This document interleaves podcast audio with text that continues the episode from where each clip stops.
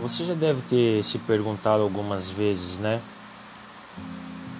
Por que Deus não me ouve? Por que, que Deus não fala comigo?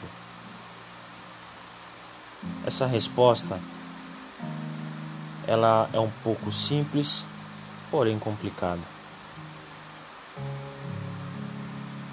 Quando você não tem intimidade com Deus, quando você não busca essa intimidade com Deus, tudo se torna um pouco mais difícil. Mas quando você se dispõe nas suas madrugadas a buscar a esse Deus, você encontra essa intimidade. E a partir daí, tudo se torna mais fácil.